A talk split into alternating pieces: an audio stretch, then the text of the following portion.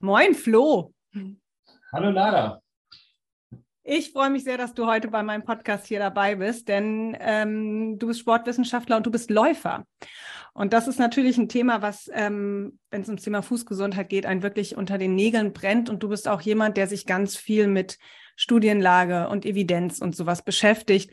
Und das ist natürlich auch etwas, was auf jeden Fall einen großen Rahmen oder einen großen Raum in der Pod im Podcast bekommen soll. Was sagt die Evidenz sozusagen zu dem großen, großen Thema Laufen? Bevor wir starten, ähm, stell dich aber bitte einmal vor, dass die Leute wissen, wem sie hier zuhören. Sehr gerne. Ich bin Florian Lechermann, ich bin studierter Sportwissenschaftler und bin hier auf, oder bin auf Instagram auch unterwegs unter Sport Meets Science und ähm, auch auf Instagram dann Trainingspläne verkaufen und ähm, versuche so ein bisschen mein aus dem Sportwissenschaftsstudium gelerntes Wissen weiterzugeben und was ich eben auch so selbst erarbeitet habe und eben auch ein bisschen meine Erfahrungen, weil ich auch jetzt schon seit einer Weile laufe, weiterzugeben. Genau. Super, sehr schön. Ähm, seit wann läufst du denn? Ich bin inzwischen seit fast 20 Jahren dabei. Also ich habe relativ früh angefangen. Ja, weil so alt bist du noch nicht. Nee, also ich bin 30 ja. und habe tatsächlich mit 10 angefangen und ähm, habe dann teilweise sogar ähm, international Läufe bestritten. Ähm, war im Nachwuchsbereich mal dann tatsächlich tätig und bin dann irgendwann irgendwann davon abgekommen, weil ich doch zu viele andere Sportarten auch noch interessant fand. Also wie kommt man als Zehnjähriger dazu zu laufen? Also das, die Zehnjährigen, die ich kenne, die laufen oder nee, ich war nicht zehn, als ich gelaufen bin. Ich hatte auch nur eine ganz kurze, nicht erwähnenswerte Laufkarriere. Ähm, bist du über einen Sport dahin gekommen? Dass dein Trainer irgendwie gesagt hat, ey, du musst Ausdauer machen oder so? Tatsächlich war es so, dass mein Fußballtrainer begeisterter Läufer war mhm. und dementsprechend äh, hat er dann selber eine, eine Laufveranstaltung ähm, gehabt in seinem Örtchen und hat uns einfach äh, als Jugendliche oder junge Kinder im Endeffekt dazu verpflichtet, da mal die 6,6 Kilometer zu laufen. Vorher hat er mit uns noch trainiert und so kam es dann überhaupt. Und ähm, dann bin ich tatsächlich entdeckt worden bei einem anderen Lauf, wo er auch ähm, uns nochmal für die Saison vorbereiten wollte, ähm, wo er uns dann angemeldet hat. Und ja, da hat mich dann der Trainer, der eben für LAZ Salamander Convestheim, schon relativ bekannt, also unter den Leichtathleten bekanntes, ähm, ja, bekannter Verein, mhm. äh, haben mich dann angeschrieben, ob ich nicht bei ihm mitlaufen will. Okay, und das heißt also mitlaufen, dass du wirklich auf Ausdauer schon damals richtig trainiert hast und dein Wettkämpfe auch in diesem Verein schon damals gelaufen ja. bist? Genau, also deutsche Meisterschaften hatte ich im Crosslaufen. Ach, krass. Und ähm, dann, ich war einmal in, wo war das? Ich glaube in Frankreich und einmal in Österreich oder so, aber weiß ich es auch nicht mehr genau. Und seitdem läufst du? Genau. Wie oft läufst du denn in der Woche? Äh, aktuell ist es ein bisschen schwierig, weil ich ähm, zum Geschäft mit dem Fahrrad fahre. Das sind 30 Kilometer ungefähr. Mhm. Und wenn ich dann halt 60 Kilometer am Tag Rad fahre, dann noch zusätzlich laufen, ist dann ein bisschen viel. Ja. Ähm, dementsprechend versuche ich immer dann zu laufen, wenn ich äh, eben nicht mit dem Fahrrad fahre. Das sind dann meistens so zwei, dreimal die Woche ungefähr. Und wenn ich dir jetzt sozusagen die Frage stelle, warum läufst du? Was würdest du jetzt mittlerweile nach 20 Jahren antworten? Einfach weil es mir Spaß macht und ich ähm, es einfach unglaublich erholsam finde, was vielleicht viele nicht ganz nachvollziehen können irgendwie. Ähm, tatsächlich ist es so, dass Laufen bei mir hilft, um meine Gedanken zu ordnen, um auch über große Themen, die mich vielleicht auch belasten, irgendwie drüber hinwegzukommen, mir da neue Gedanken zu machen. Die besten Einfälle, auch die ich so habe, habe ich meistens eigentlich wirklich beim Laufen oder halt auch beim Austauschsport generell. Und dementsprechend ist Laufen meine Erholung in irgendeiner Art und Weise. Findest du es meditativ zu laufen? Nicht immer. Also Mhm. Ich würde sagen, im, im, äh, wenn ich Intervallläufe mache oder so, dann ist es natürlich noch mal weniger meditativ, als gerade wenn ich zwei, drei Stunden am Stück laufe. Ähm, da wird es dann doch fast schon meditativ, weil man wirklich in Gedanken läuft und plötzlich dann feststellt, okay, ich bin jetzt fünf Kilometer gelaufen, aber ich habe es gar nicht mitbekommen. Mhm. Wahnsinn. Was für Wettkämpfe machst du? Aktuell ähm, ist es so, dass ich, ich bin eigentlich ein Triathlet, also Triathlet auch, heißt, mhm. ich mache olympische Triathlons mhm. und ähm, bin eigentlich so, dass ich versuche aktuell ein, zwei Marathons im Jahr irgendwie einzubauen. Und ansonsten eben 10er, 20, also 10er Halbmarathons, was mir halt so ein bisschen passend in den Wettkampfkalender irgendwie dazwischen kommt. Das funktioniert dann ganz gut. Und warum machst du Wettkämpfe? Wettkämpfe sind für mich so ein bisschen das Salz in der Suppe. Also okay. ähm, ich, ich laufe wirklich sehr, sehr gern. Aber gerade wenn es, also es gibt natürlich immer Phasen, wo es einem schwerer fällt. Das ist normal, das gehört dazu beim Sport. Da ist es manchmal sehr motivierend, wenn man weiß, okay, ich habe in drei Wochen Wettkampf. Ähm, wenn ich jetzt nicht laufen gehe, dann könnte der Wettkampf nicht ganz so toll laufen. Und ein bisschen ehrgeizig bin ich natürlich trotzdem. Das äh, gebe ich auch gut und gerne zu. Und sich dann doch noch vielleicht einen Tick zu verbessern, ist dann doch ganz schön. Und machst du richtig mit Trainingsplänen und so, dass du dich vorbereitest auf die Wettkämpfe? Oder kannst du die so ein bisschen aus der Hüfte schießen? Sowohl als auch. Also ich habe schon, also ich versuche schon mehr regelmäßig Trainingspläne zu machen. Das klappt mal besser, mal schlechter. Kommt mhm. auch immer ein bisschen drauf an, wie die Saison ist. Also zum Beispiel in der Nachsaison klappt es bei mir manchmal eher schwierig, gerade weil dann so ein kleines Tief immer kommt. Also ja, das kennt man eigentlich so irgendwann meistens. Jetzt gerade so die beste Zeit dafür. So kurz vorm Jahreswechsel merkt man dann so irgendwie, ja, es ist gerade ein bisschen zäher als sonst. Mhm. Und dann versuche ich eigentlich so ein bisschen Trainingsplan zu schreiben. Und mein Wettkampfjahr plane ich normalerweise wirklich auch äh, spätestens Ende diesen Jahres oder okay. Ende des Jahres tatsächlich. Mhm. Damit ich dann auch die Trainingspläne irgendwo anpassen kann, weil es natürlich trotzdem Sinn macht, die dann halt ans Gesamtjahr, Gesamtjahr irgendwo anzupassen. Mhm. Mhm. Super, jetzt habe ich dich ganz schön ausgequetscht über dein, ähm, deine Laufkarriere und so. Sehr gerne. Dann lass uns mal bei dem großen Thema anfangen, weil da brennt es mir natürlich unter den Nägeln, wenn ich jetzt schon jemanden habe, der sich mit Evidenz und Laufen so gut auskennt. Lass uns kurz, also ganz am Anfang jetzt gleich mit dem Thema Schuhe anfangen. Der mhm. Laufschuh. Du bist ja jemand, der in konventionellen Schuhen läuft. So auch schon immer, höchstwahrscheinlich. Ja? Ja. Gibt es den richtigen Laufschuh? Ja, nein. Also den richtigen Laufschuh für dich, ja, aber den richtigen Laufschuh für jeden, nein. nein. Mhm. Also ich finde es ähm, schwierig, tatsächlich zu sagen, okay, der eine Schuh ist gut, der andere ist nicht so gut. Es ist sehr, sehr individuell und man muss sich da gar nicht so riesige Sorgen machen, wie das gerne verkauft wird. Es gibt ja welche, die super gedämpft sind, dann gibt es welche, die irgendwie dann irgendwelche Verlagerungen haben, dass man irgendwie weiter, also mit Stützen und so weiter gegenarbeiten gegen einen unrunden Fuß so. ja, und ja. was weiß ich. Ja. Und alles Mögliche gibt es da inzwischen. Dann gibt es welche inzwischen auch mit irgendeiner, mit Carbon gibt es ja, das laufen ja die meisten inzwischen auch. Und das ist alles nicht ganz so wichtig, zumindest wenn es darum geht, den richtigen Laufschuh für jeden Einzelnen zu finden, sondern das beste Mittel, um das zu finden, ist tatsächlich die Laufschuhe anzuziehen und den zu nehmen, der einem am Fuß am besten gefällt. Mhm. Mhm. Tatsächlich. Also das ist sogar, also das ist evidenzbasiert. Also äh, Wissenschaft sagt tatsächlich, wenn man sich, wenn der Schuh sich gut anfühlt, dann ist er auch gut für dich.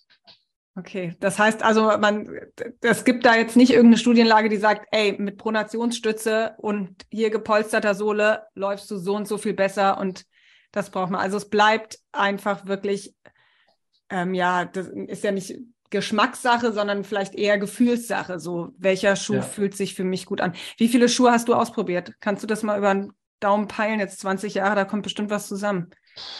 Oh Gott, ich meine, ich habe aktuell sechs Paar Laufschuhe. Ja. Also ich habe äh, ein paar Wettkampfschuhe, ein Paar für die, nee, zwei Paar für die schnellen äh, Intervalle mhm. ähm, und dann noch äh, drei lockere Laufschuhe, mit denen ich halt eben so die längeren Läufe mache. Und teilweise auch unterschiedlich hart, einfach weil ich es sehr angenehm finde, ähm, zu wechseln. Also das werden sicherlich Hunderte sein, was ich da schon getragen habe. Also ja. 100 Stück bestimmt. Also ja. weil ähm, man darf ja nicht vergessen, die Laufschuhe, die lassen ja nach mit der Zeit. Und das ist ganz passend auch dazu zur Studienlage. Ähm, wenn man Schuhe ein halbes Jahr trägt, dann haben die diese Pronation, Supination und was weiß ich Stützen, haben gar keinen Wert mehr da drin, weil der Fuß sich im Schuh automatisch, den Schuh automatisch quasi locker macht und den Schuh ein Stück weit auflöst, kann man vielleicht sagen. Mhm. Ähm, und die Bewegung im Schuh ist automatisch da. Kann, da kann man gar nichts gegen machen, nach einem halben Jahr schon. Mhm. Und dementsprechend ähm, wundert es mich auch nicht wirklich, dass diese Stützen nicht wirklich viel bringen können. Ja, ja, ja, ja.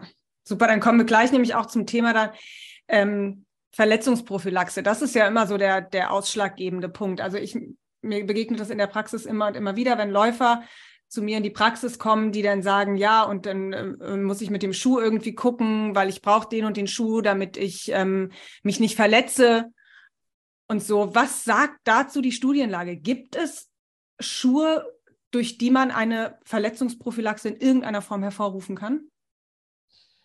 Im Gegenteil, es gibt gar keine. Also das gilt für fachübergreifend für alle Sportarten. Also nicht nur fürs Laufen. Mhm. Auch Basketballschuhe sind Quatsch. Äh, ich meine, Fußballschuhe sind dann noch ein bisschen was anderes, weil die wenigstens unten Stollen dran haben. Aber alle anderen Schuhe haben wirklich keine positive keinen positiven Einfluss auf die Verletzungsprophylaxe. Nur weil der Schuh höher geschnitten ist, kann man trotzdem damit um, äh, umknicken. Dementsprechend, ja, tatsächlich gar keinen Einfluss auf die Verletzungsprophylaxe.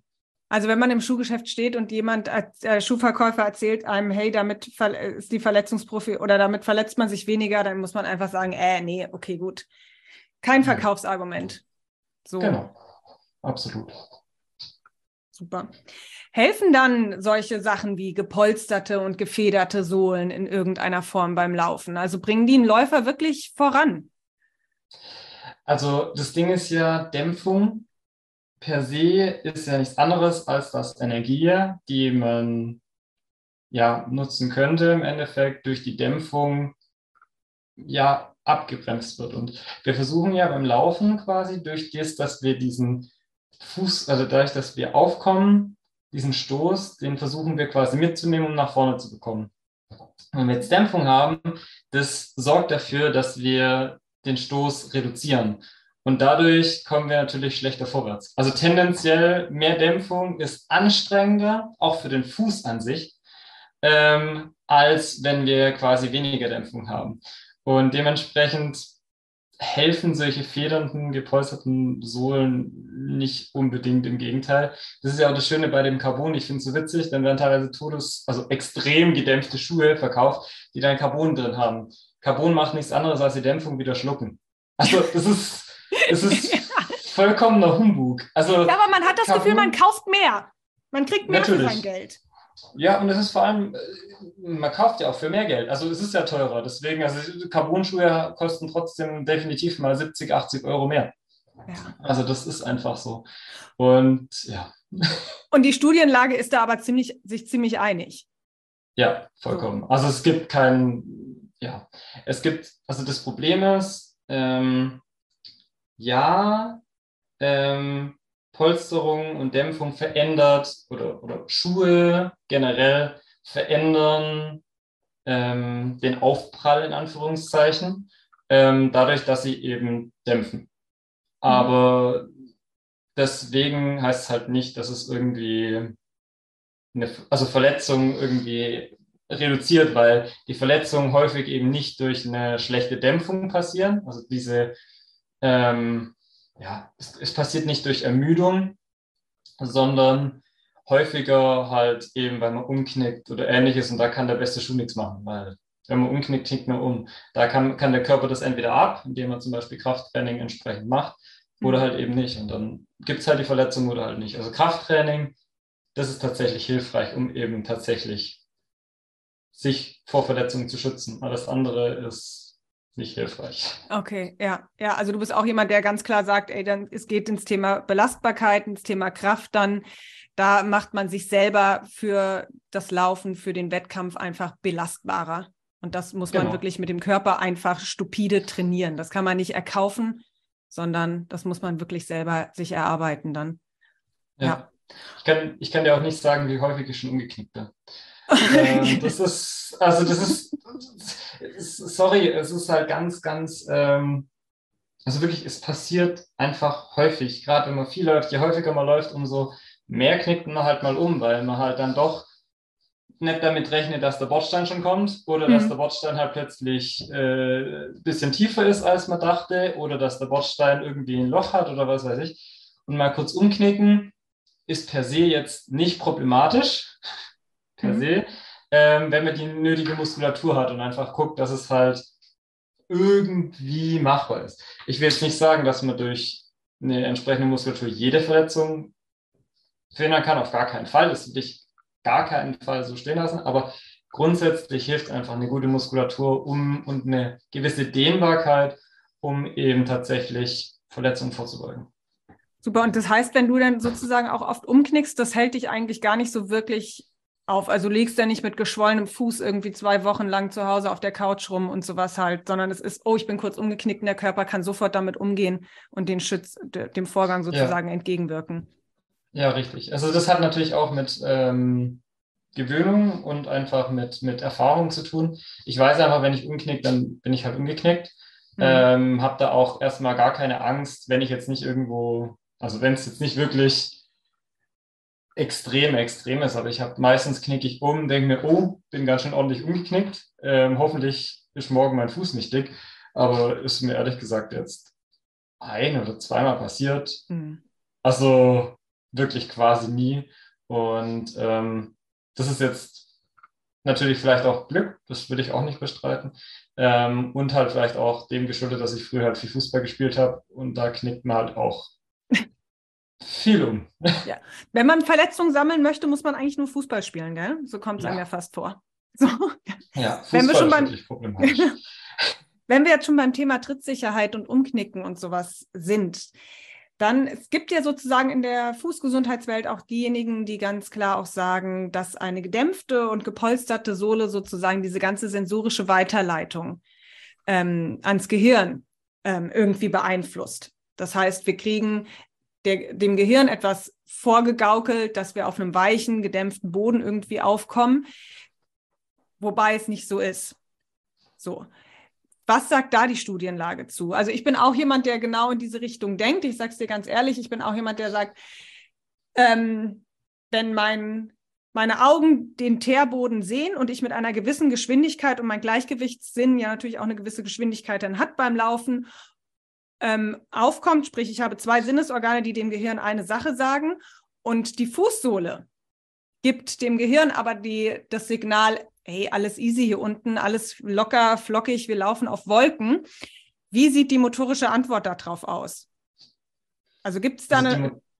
Ja, sag. Also, ähm, es ist ja so, ganz prinzipiell ist unser Gehirn super schnell. Also, das muss man auch ganz, ganz klar sagen. Ähm, heißt, wir sind super, super anpassungsfähig und das wirklich auch ähm, in den, den krassesten Situationen. Und ähm, klar, unser Körper also, sieht natürlich oder merkt natürlich auch, dass wir ähm, die, die Schuhe unter den Füßen haben und die ist vielleicht, die sind vielleicht auch weich oder ähnliches. Ähm, aber deswegen kann unser Körper jetzt nicht automatisch jetzt nicht damit umgehen. Mhm. Also würde ich so sagen. Ähm, in dem Sinne, dass der halt sich einfach anpasst. Also ähm, wir können, wir sind halt super, super anpassungsfähig und wir können halt automatisch ja, uns einfach an, an die Gegebenheiten anpassen. Wir nutzen dann einfach den Schuh, wie er ist und äh, in dem Sinne macht es kein Problem an sich. Also äh, man muss nicht Schuhe anhaben. Mhm. Es gibt keinen Grund dagegen, es gibt keinen Grund dafür. Mhm. Ähm, das ist per se jetzt nicht problematisch. Ähm, Schuhe haben, wenn, also wenn es gerade um ältere Menschen geht, tatsächlich Vorteile, was ähm, die, ja, oder, oder ja, sagen wir so, die, die, die Schritte, also wenn wir barfuß zum Beispiel gehen, müssen wir aufpassen mit den Schritten. Die werden kleiner und mhm. vorsichtiger. Und natürlich spielt auch Gewohnheit eine Rolle. Das heißt, wenn ich halt irgendwie seit 20 Jahren barfuß durch die Gegend renne, dann wird mir vielleicht das Kiesbett weniger ausmachen, als wenn ich halt das erste Mal jetzt übers Kiesbett drüber renne. Ähm, deswegen, klar macht es einen Unterschied per se, ähm, aber es ist jetzt nicht positiv oder negativ, sondern ich würde es einfach als neutral bewerten und jetzt nicht unbedingt sagen, das ist ein Problem per se, sondern ähm, nur weil es weich ist, haben wir ja nicht das ähm, Problem, dass, also Stöße an sich sind nicht das Problem, weswegen wir irgendwie generell Probleme bekommen. Also, Verletzung oder sowas haben könnten. Ja, ja genau. Ja. Also okay. das, da, da gibt es aktuell keinen Zusammenhang, dass mhm. quasi mehr Stoß automatisch mehr Probleme gibt, weil der größte Stoß, den wir haben, ist, wenn wir halt ähm, mit dem Fuß aufkommen, also mhm. barfuß.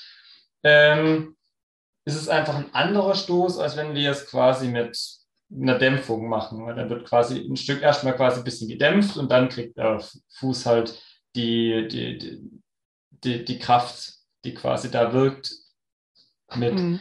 Und ähm, ja, das verändert das Ganze natürlich ein bisschen, aber das macht deswegen jetzt nicht weg. Also, also das ist wirklich so, dass der Körper einfach mit dem genauso gut umgehen kann mit dem, also wie mit dem. Wenn man jetzt sagt, irgendwie man läuft mit Minimalschuh oder man läuft irgendwie barfuß, ähm, wenn man das gut trainiert hat und man ist da ähm, gut in Form sozusagen, dann kann der Körper damit genauso gut umgehen, wie wenn man mit gedämpften Schuhen irgendwie läuft. Also der eine ist nicht mehr verletzt als der andere. Und, ja. der, der, und der eine ist nicht belastbarer im Wettkampf durch den Schuh oder durch den Minimalschuh oder barfuß wie der andere. Also es ist ja. okay.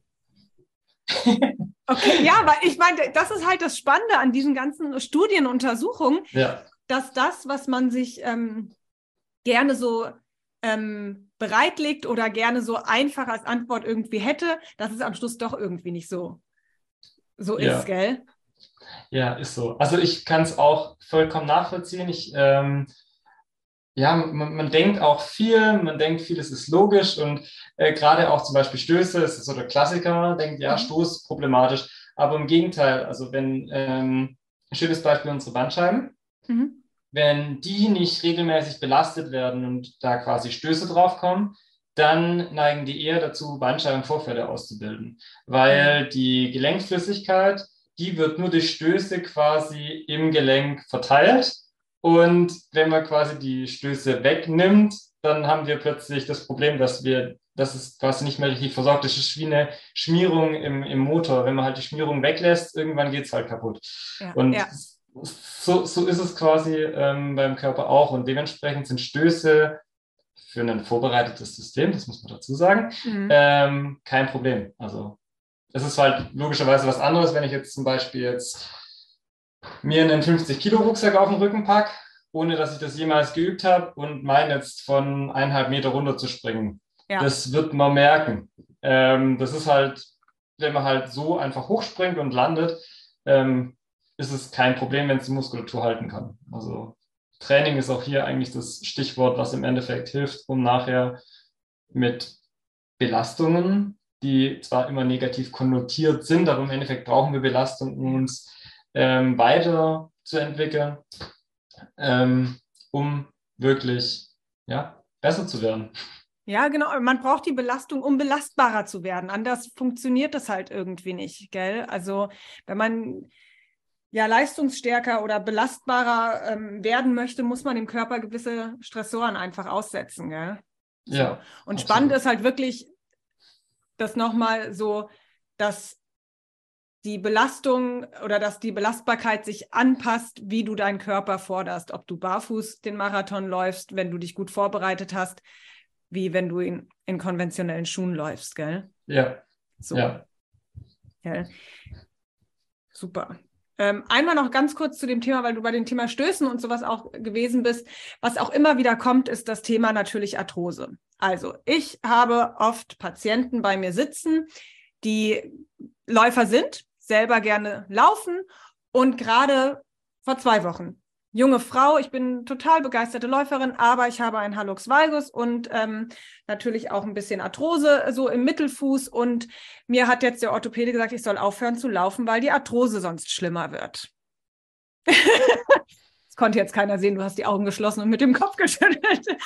Äh, ja, ich finde es, also ganz, ganz problematisch. Ich, ich will die, die, die Ärzteschaft überhaupt nicht ähm, schlecht reden, gar nicht, weil die sind trotzdem sehr wichtig und ähm, es gibt ja auch ganz viele gute, gell? So. Genau, es gibt sehr, sehr viele gute Ärzte und ähm, teilweise ist es halt auch so, dass ähm, auch sehr viel schlechtes oder falsches Wissen verbreitet wird, auch unter diesen Ärzten und auch in diesen Ärztenkongressen. Ich habe jetzt vor kurzem auch wieder eine Fortbildung mitbekommen, wo ich nur gedacht habe, um Gottes Willen, was macht ihr da? Ihr sollt nicht, ihr sollt jemanden weiterbilden und nicht zurückbilden. ähm, äh, es ist wirklich schrecklich. Also wenn dann wirklich irgendwelche Vorlesungen sind nach dem Motto, okay, ähm, wenn du irgendwas hast, dann schon dich, bis du irgendwann im Rollstuhl sitzt. Weil im mhm. Endeffekt schon, schon heißt immer eine, ein Rückgang von Belastbarkeit. Und mhm. im Endeffekt schaffen wir es halt wirklich, uns konsequent zu zerstören, übertrieben ja. formuliert. Ja. ja. Und dementsprechend ist Bewegung und ja, es ist einfach super wichtig, sich zu bewegen. Wichtig, gerade bei Arthrose, einfach dosiert. Also ich würde bei Arthrose einfach gucken, so wie es einfach auch geht, einfach erstmal vielleicht mit Blockrum gehen anfangen. Dann würde ich ähm, schauen, dass ich das langsam steigere, vielleicht dann auch schon locker laufen, aber immer nur so, wie es einfach die Belastbarkeit und die, die der Belastungsreiz irgendwo zulässt. Und das halt eben bis zu einem gewissen Schmerzgrad. Man sagt so von, von 1 bis 10 maximal so 5.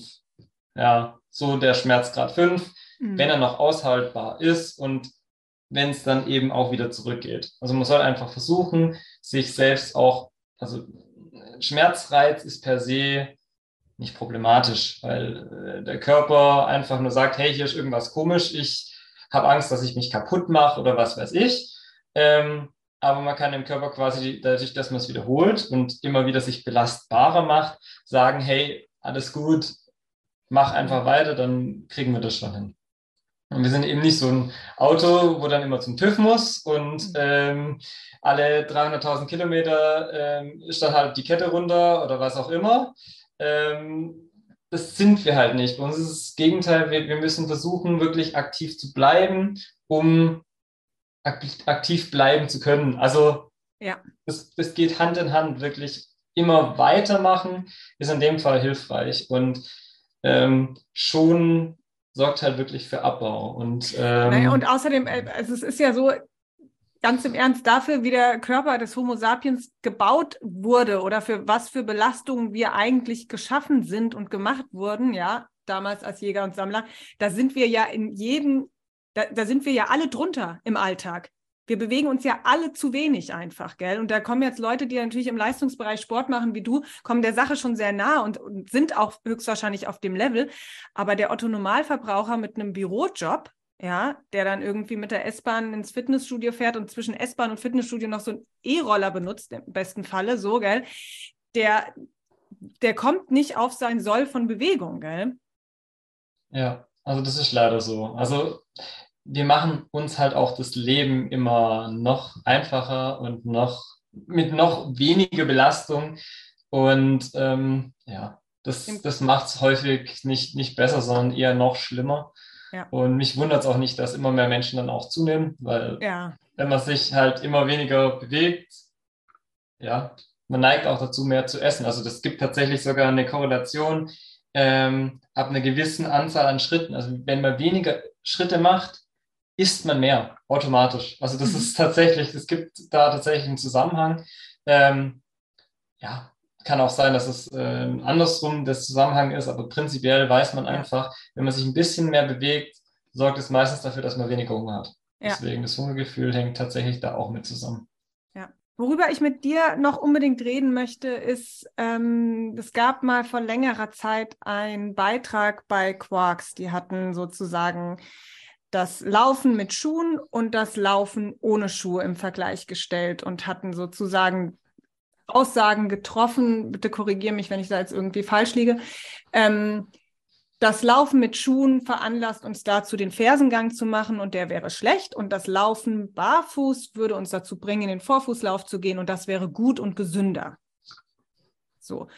Du hast dich damals sehr viel auch auf Instagram damit beschäftigt, was sozusagen bei diesem Beitrag wie gelaufen ist. Was war oder was ist deine Kritik daran? Also ganz grundsätzlich bin ich einfach kein Fan von diesen allgemeinen oder generell von der Einteilung in gesund und ungesund. Ähm, bin ich einfach kein Fan von, weil ich, ähm, wie beim Essen auch, es gibt, wenn, man, wenn man äh, nachher eine Pommes isst, ist es nicht gesund oder ungesund, sondern es kommt halt darauf an, wie oft man Pommes isst. Ja. Und ähm, zum, zum einen macht es halt, also wie gesagt, ähm, per se macht es keinen Unterschied, ob man, wie man quasi aufkommt und ja, ähnliches ist es nicht. Es, es gibt keinen Nachweis dafür, dass Vorfußlaufen oder Rückfußlaufen irgendeinen Einfluss auf die Verletzungshäufigkeit hat. Es mhm. gibt einfach dazu keine tatsächliche Stellungnahme.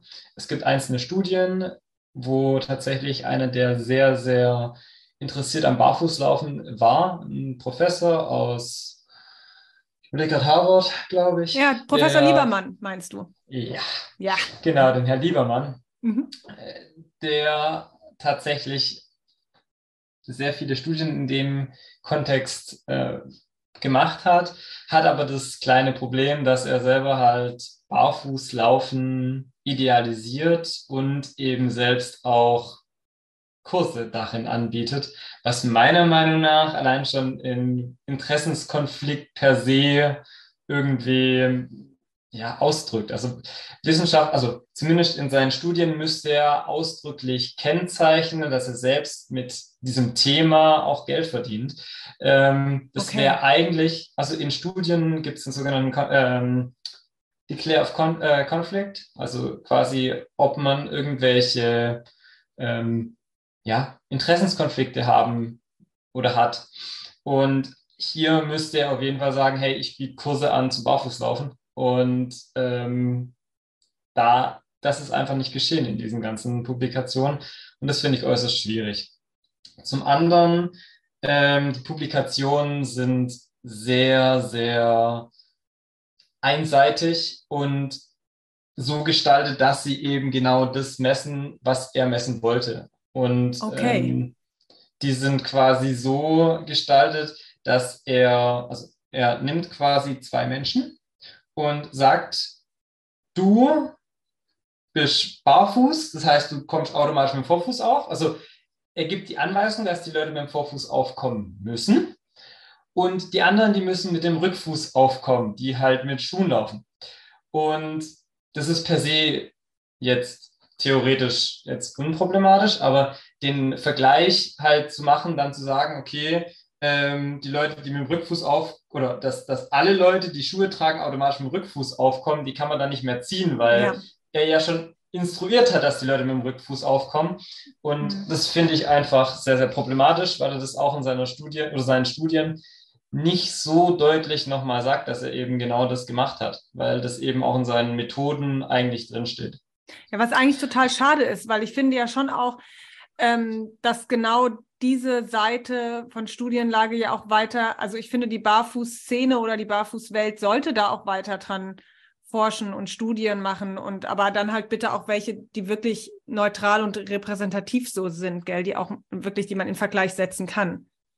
Genau, und man müsste halt einfach, meiner Meinung nach, einfach klarer kommunizieren, was jetzt man genau untersucht und wo eben auch die Probleme liegen. Und das hat er meiner Meinung nach jetzt in dem Fall nicht ausreichend getan. Ähm, okay. Es hat offensichtlich zumindest teilweise gereicht, um in verschiedene, äh, in verschiedene ähm, Bereiche zu kommen. Aber ähm, die Vergleiche, die er gezogen hat, sind halt in dem Sinne auch eben biomechanisch. Und ähm, Biomechanik, wie ich auch vorhin schon erwähnt habe, ist halt nur ein kleiner Teil von dem großen Ganzen.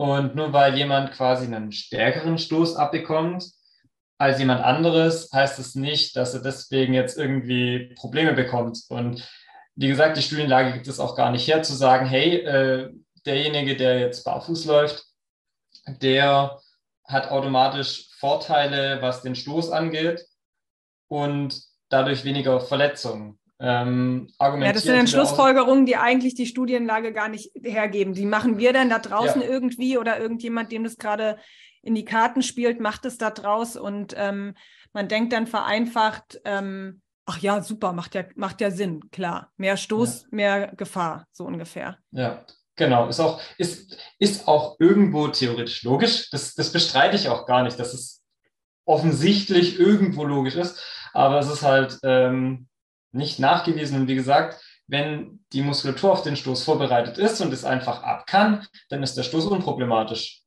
Deswegen ist es nicht, das Problem ist quasi gar nicht da, was er versucht zu machen.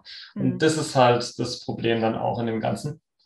Und ähm, gerade bei, um auf das Quarks-Posting zurückzukommen, ähm, Menschen, die barfuß laufen, kommen nicht automatisch mit dem Vorfuß auf. Mhm genauso wenig wie Menschen, die mit Schuhen laufen, automatisch oder automatisch mit dem Rückfuß aufkommen. Also ich zum Beispiel, ich, ähm, wenn ich laufe, egal mit wie, wie hoch mein, mein Plateau ist mit den Laufschuhen, ich komme trotzdem tendenziell Mittelfuß, Vorfuß auf, mhm. tendenziell, was auch zum Beispiel an ähm, der Geschwindigkeit hängt, also mit der Geschwindigkeit hängt es zum Beispiel zusammen. Leute, die schneller laufen, laufen tendenziell automatisch auf dem Vorfuß, weil es mehr Geschwindigkeit generiert und man die Muskelkraft überhaupt erst haben muss, um so schnell laufen zu können. Also mhm. da, da, ist zum Beispiel die Wade sehr, sehr entscheidend, also die, die der Wadenmuskel, um überhaupt, ich sage jetzt mal, barfuß laufen oder laufen zu können quasi. Das ist tatsächlich eine gewisse Gewohnheit, die da eben mit reinspielt und eine gewisse muskuläre Kraft, die überhaupt nötig ist, um das machen zu können. Und deswegen fand ich es sehr, sehr schwierig, ähm, auch einfach von Quarks, dass sie gesagt haben, okay, das ist jetzt, das eine ist richtig, das andere ist falsch. Ähm, auch einfach, weil das nicht zielführend ist, ähm, so, so einfach einzuteilen, weil auch der, der Kontext einfach gefehlt hat, um überhaupt das Ganze einzuordnen. Das fand ich sehr, sehr schwierig, insbesondere von einer Seite, die sich halt eigentlich wissenschaftlich schimpft. Ja, ähm, genau. In dem ja. Fall. Und ich mag Quarks. Umso schlimmer fand ich das Ganze. Also ich finde es eigentlich schön, dass die Wissenschaft versucht wird, irgendwo darzustellen. Aber in dem Fall war es halt einfach so, dass sie, ich weiß nicht, wen sie da gefragt haben, ähm, aber es gibt doch relativ viele, die eben mit Biomechanik argumentieren. Aber ähm, Biomechanik ähm, kommt aus der Physik. Und mhm. die Physik geht halt davon aus, dass wir uns nicht anpassen können. Wir, wir, sind halt aber auch kein, wir sind halt kein Auto, das sich ja. nicht anpassen kann. Ja. Und dementsprechend ist die Biomechanik in dem Kontext nicht zielführend, ähm, weil da einfach wir uns einfach anpassen können. Wie gesagt, die Muskelkraft ist einfach viel, viel wichtiger, um quasi dann auch ähm, Stöße abzufangen, als dann, ob man mit Vorfuß oder Rückfuß aufkommt. Und mhm. ja, die haben damals auch, glaube ich, so viel ich weiß, Liebermann zitiert. Um ah, die eben, hatten den als Quelle angegeben dann? Oder auch? Ja, ich glaube, ah, okay. ich glaube. Hm. Und hm. ähm, ja, fand es einfach schwierig, dass sie dann nicht nochmal das Ganze in den Gesamtkontext eingeordnet haben. Und wie, gesagt, es gibt sogar eine Studie, also es gibt verschiedene Studien, zum einen ähm, eben mit der Verletzungshäufigkeit, die eben sagen, hey, äh, Verletzungshäufigkeit hängt viel, viel mehr mit dem Wochenumfang zusammen. Also wie viele Kilometer laufe ich in der Woche zum Beispiel. Mhm. Und wie sehr oder wie schnell steigere ich mich. Also das ist tatsächlich, wer, wer sich sehr schnell von Woche zu Woche steigert, der neigt dazu, mehr Verletzungen zu haben. Das ist nicht automatisch so, kann trotzdem funktionieren, aber tendenziell halt. Mhm. Und ähm, ja, dementsprechend finde ich einfach, ähm, hätte, hätte Quarks einfach diese Transferleistung machen können, okay, wo, wo, wo ist das tatsächliche Problem und kommt dieses Posting nicht zu, in, in die, geht das Posting nicht in die falsche Richtung und biegt irgendwo falsch ab, wo wir es eigentlich gar nicht haben wollen.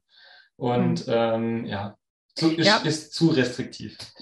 Also ich fand auch, der, was, was mich so ein bisschen, da ich ja nicht aus der Wissenschaft komme, ähm, was ich so, aber woran ich mich halt gestört habe, waren diese Bilder, die die dann immer dazu zeigen. Also wenn dann sozusagen dann irgendwie, dann haben sie diese roten Kreise, die dann da beim Sprunggelenk und beim Knie und bei der Hüfte so aufploppen und aufpumpen und keine Ahnung, dann auch gleich wieder die Verbindung mit Schmerz und sowas gebracht. Also es ist ja der klassische Nocebo, der uns da dann wirklich äh, vorgelebt wird irgendwie. Ähm, das war das, woran ich mich dann am, ähm, am Anfang so gestört habe. Und dann habe ich natürlich über deine Kritik und über deine Postings und so und auch von anderen Sportwissenschaftlern, die sich da ja gut auch zu geäußert haben und so, ähm, habe ich dann gedacht, ja stimmt, okay, gut, klar, wenn man jetzt von der Wissenschaftsseite, die ihr versteht, sozusagen, also wie du gerade ähm, erklärt hast, was ist eine repräsentative Studie, was ist keine, gell?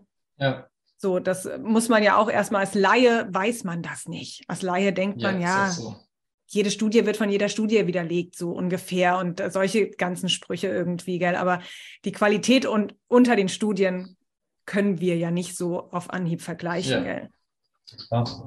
Das ist auch gar nicht so einfach, das gebe ich auch zu. Und ich habe selber auch selbst, also ganz ehrlich, ich habe es so richtig erst verstanden, nachdem ich meinen Master wirklich jetzt fertig habe. Also es hat wirklich sehr, sehr lange gedauert. Ich habe meinen Bachelor mhm. mit einem unzureichenden Verständnis von Wissenschaft, ehrlich gesagt, zu Ende gebracht und habe dementsprechend erst im Master wirklich dann ähm, noch das nötige Zusatzwissen, teilweise witzigerweise sogar über Instagram, über verschiedene Kanäle, die ähm, eben auch sich mit Wissenschaft beschäftigen. Da gibt es sehr, sehr viele gute auch, den folge ich meistens auch, ähm, die eben wirklich dann mir auch gezeigt haben, okay, ähm, wo muss ich aufpassen, was sind so Fallstricke, die man eben gerne auch, gerade wenn man sich, wenn man wissenschaftlich arbeiten möchte, ähm, ja, beachten muss. Mhm.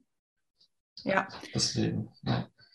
Und was sind für dich so die häufigsten Fehler, die ein Laie jetzt ähm, so macht in diesen ganzen wissenschaftlichen, wenn man sich da jetzt so ein bisschen reinfuchsen möchte. Und ich meine, das ist ja in der Physiotherapiewelt, ich merke es ja jetzt gerade auch bei Kollegen und Kolleginnen, bei Instagram wird das auch ähm, sieht man das immer sehr gut oder in, bei Social Media allgemein.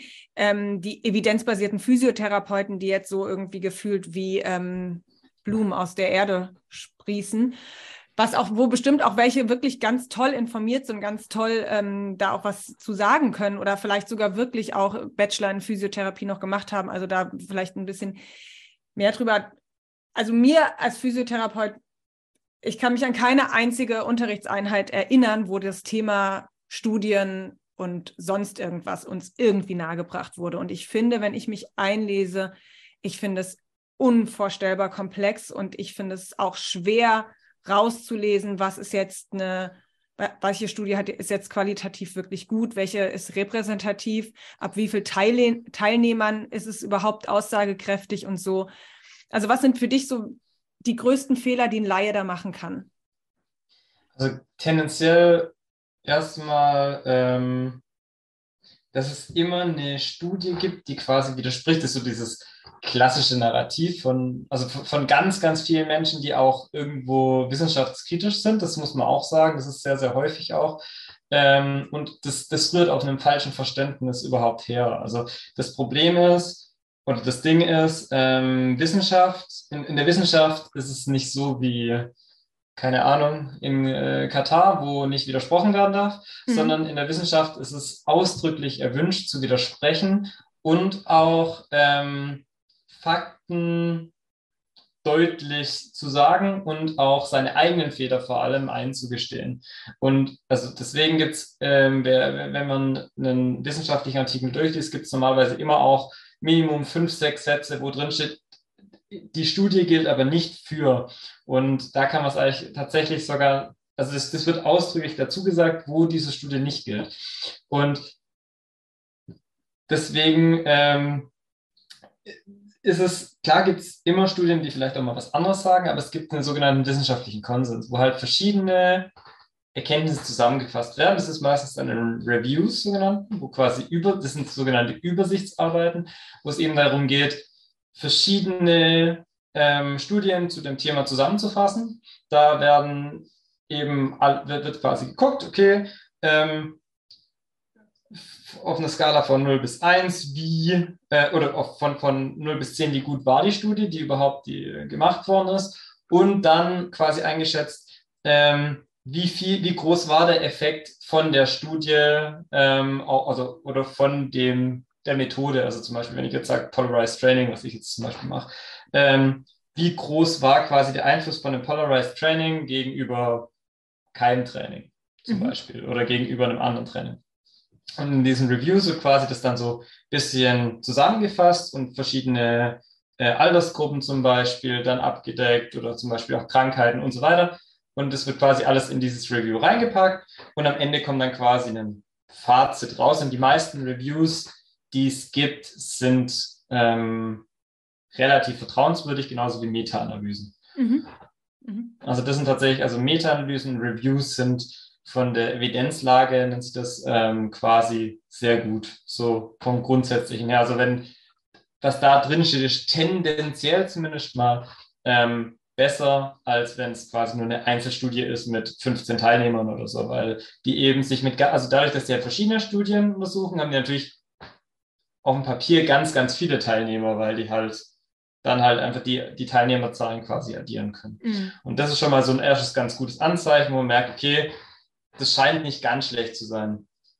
Und ähm, bei den Kanälen kann man eigentlich ganz gut zusammenfassen. Ähm, Menschen, die absolute Aussagen treffen, sind unwissenschaftlich. Also kann, kann man so sagen einfach. Also das ist zumindest tendenziell. Ja. ja. Ähm, es ist einfach so, wenn, wenn Leute sagen schwarz oder weiß, dann weiß man einfach schon, okay, irgendwie der kann nicht so ganz wissenschaftlich sein, weil ein Wissenschaftler würde, oder jemand, der wissenschaftlich arbeitet, würde niemals so strikt irgendwelche Sachen sagen. Ähm, weil es gibt immer dieses, diese Ausnahme und dieses Fünkchen, wo es dann doch vielleicht gilt. Und das würde jemand, der wissenschaftlich arbeitet, halt einfach wissen und einfach dann akzeptieren, dass es halt die gibt. Und das ist ja grundsätzlich nicht schlimm. Ja, es gibt ja. Das ist sogar gibt, sehr schön. Gell? Also keine Pauschale, ja. das kann man ja auf sämtliche Lebensbereiche übertragen, diese Denkweise und diese Philosophie, da einfach mehr Spielraum für Vielfalt zu lassen, gell? Ja, und vielleicht auch was, was ich auch sehr schön übertragen lassen sollte, meiner Meinung nach, ist ähm, überhaupt mal diesen Raum sich selbst auch einzuräumen, sich zu irren. Also das ist ja schon das Grundproblem ähm, auch wie Menschen mit, mit Kritik umgehen, kann man eigentlich ganz gut sehen, ob die Leute wissenschaftlich arbeiten oder halt eben nicht. Also äh, wenn Leute wirklich verärgert sind oder quasi, ähm, ich sage jetzt mal, äh, wirklich dann nicht, nicht mehr auf der Sachebene versuchen zu diskutieren, sondern persönlich werden, dann, dann ist es eigentlich immer auch ein schlechtes Zeichen, weil im Endeffekt es gibt keinen Grund, die Person anzugreifen, weil die Person hat dir maximal gesagt, dass die Fakten, die du halt als Fakten verkaufen willst, halt keine Fakten sind, sondern halt Blödsinn.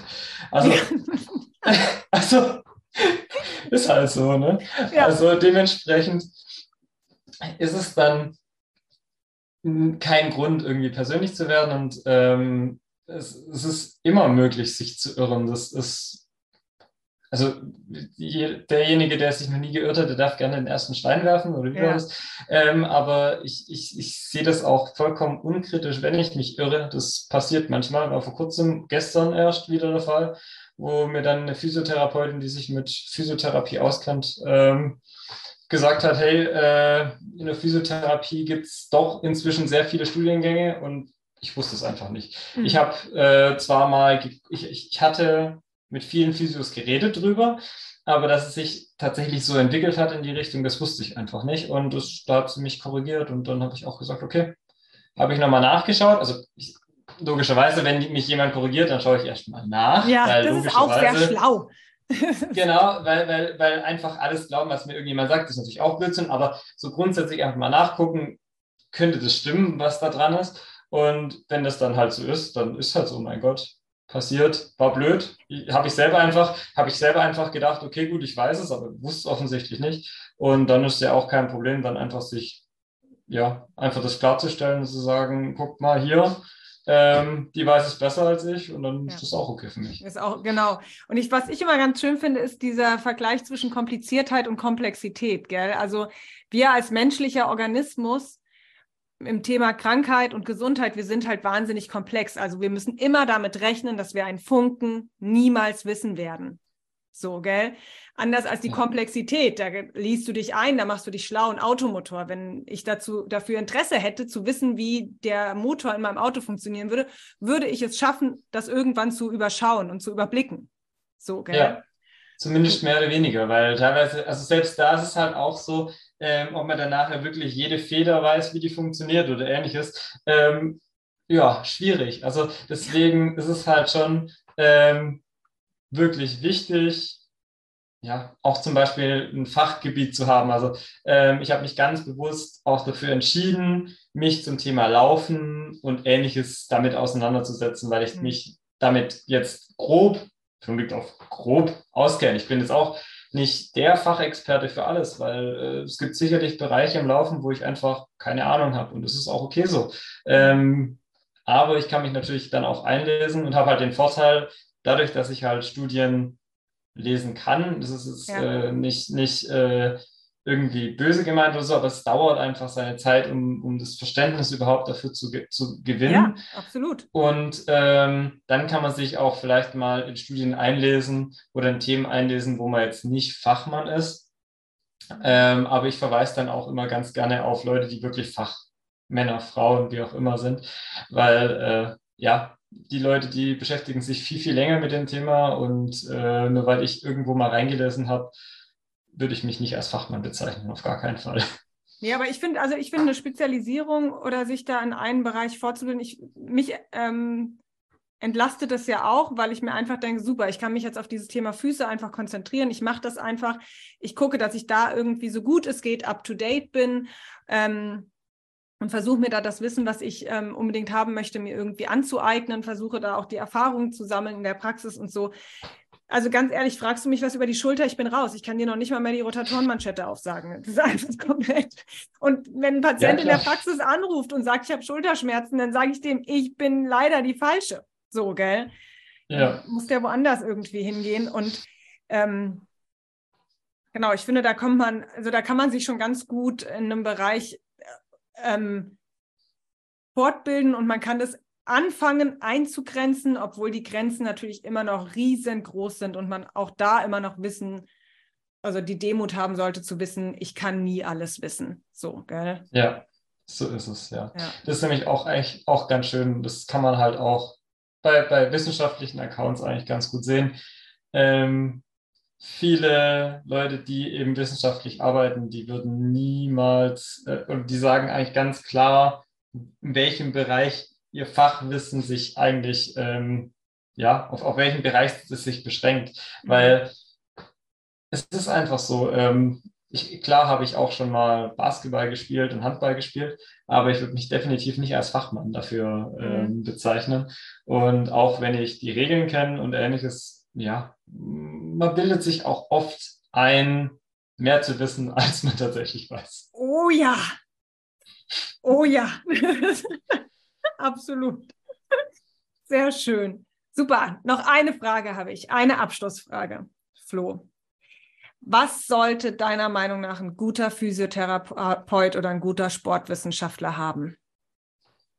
Also für mich ist ganz wichtig ein gutes Gehör und am besten relativ viel Zeit für seine Patienten und Klienten.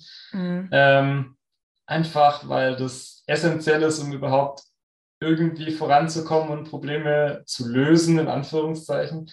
Ähm, weil wenn man ja gar nicht mehr zuhört und vielleicht tatsächlich immer nur nach Schema X vorgeht, kann es halt sehr schnell passieren, dass man ja, Probleme einfach noch schlimmer vielleicht sogar noch macht. Und das ist, ähm, glaube ich, das Schlimmste, was man irgendwie machen kann.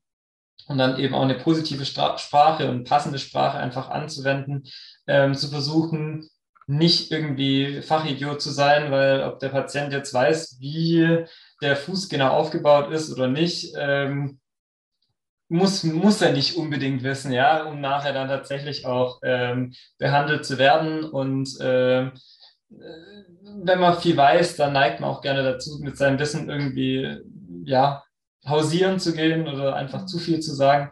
Und dann ist manchmal sinnvoller, ähm, weniger zu sagen und äh, trotzdem eine positive Sprache eben auch zu behalten, ähm, auch zuzugeben, dass man manchmal Dinge einfach nicht weiß, finde mhm. ich ganz, ganz essentiell, um eben auch äh, ja, Klarheit zu schaffen und einfach zu sagen, hey, ich weiß nicht, wie lange deine Krankheit jetzt noch geht. Wir, wir wissen es einfach nicht. Das geht einfach nicht. Ich kann dir nicht sagen, in drei Wochen bist du wieder gesund oder in sechs Wochen bist du wieder gesund. Das funktioniert nicht. So kompliziert ist unser Körper einfach, dass wir das mhm. nicht sagen können.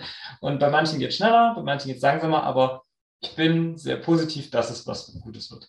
Mhm. Mhm.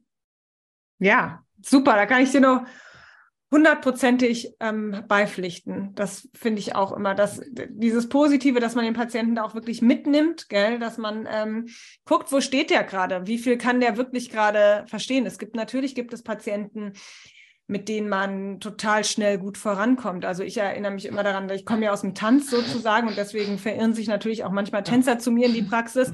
Das ist ein Selbstgänger. Gell, mit einem Tänzer eine ja. Übung ähm, auszufeilen und zu sagen, mach so viel davon, ähm, wie dir gut tut, wie dir gut tut, dann kommt er die Woche darauf und weiß ganz genau, wie viel ihm gut tut. So, gell, das muss man ja. mit Oma Duck, muss man das erstmal alles einfach in Ruhe und gelassen erstmal auch erarbeiten, gell? Klar, ja. Und das ist ja auch das, was es letztendlich spannend macht, gell? dass es mit jedem irgendwie ein Ticken anders ist. Man hat so sein, man hat so sein Pensum, man hat so seine, seine To-Do-Liste, aber wie schnell die irgendwie geht und wie, wie die am nächsten, beim nächsten Termin irgendwie aussieht, das ist immer, immer veränderbar irgendwie, gell? Ja, definitiv. Und man muss halt einfach, wie gesagt, man muss halt äh, positiv bleiben. Und das ist tatsächlich, ich finde es auch echt schwierig, gerade wenn man Leute hat, äh, Patienten hat, die eh schon sehr deprimiert sind und mhm. dann eine Woche lang testen und dann feststellen, irgendwie ist es immer noch nicht wirklich besser oder ist es sogar noch schlimmer geworden. Ähm, und da dann auch positiv zu bleiben, das ist dann schon schwierig und eine Herausforderung, weil man halt selber dann manchmal auch gefühlt einfach hilflos ist und denkt, warum ist es jetzt schlechter geworden? Ja. Eigentlich ja. macht das die richtige Übung. Das kann gar nicht schlechter werden. Aber manchmal ist es halt einfach so ja. und äh, manchmal muss es erst schlechter werden, bevor es besser wird. Mhm. Aber ja, Hauptsache, es funktioniert letztlich dann doch. Genau, genau, super. Hast du noch so ein letzten Tipp für Läufer, so von Läufer zu Läufer, für die, die jetzt sozusagen als Läufer zuhören? Also allen Läufern kann ich einfach nur raten, habt Spaß am Laufen, macht euch, also Trainingspläne helfen mir zum Beispiel, ähm, doch auch einfach immer dran zu bleiben. Und das kann schon sehr motivierend sein sich auch einfach ein Ziel zu setzen, zu sagen, hey, ich gehe den Marathon an oder ähnliches. Da kann ich wirklich sagen, das hilft häufig, um auch sich noch mehr zu motivieren, vielleicht auch nochmal eine Schippe drauf zu packen. Aber grundsätzlich auf den Körper hören, auch mal ein bisschen drüber rausgehen, mal testen, wie weit es wirklich funktioniert und einfach Spaß haben. Super. Fantastische Schlussworte, Flo. Danke. ich bedanke mich bei dir recht herzlich, dass du Gast warst in meinem Podcast und dass du sozusagen diese Laufreihe bereichert hast mit deinem Wissen. Sehr gerne. Und ähm, ja, ich verbleibe mit allen einfach so, dass man sich irgendwie mal wieder hört und sieht. Ich meine, über Instagram sehen wir uns sowieso ähm, und hören uns, Stimmt, aber ähm, vielleicht auch mal wieder zu einem Podcast, würde mich sehr freuen. Sehr gerne. Super. Also, ich bedanke mich bei dir und bis bald. Bis bald. Mach's Tschüss. gut. Tschüss.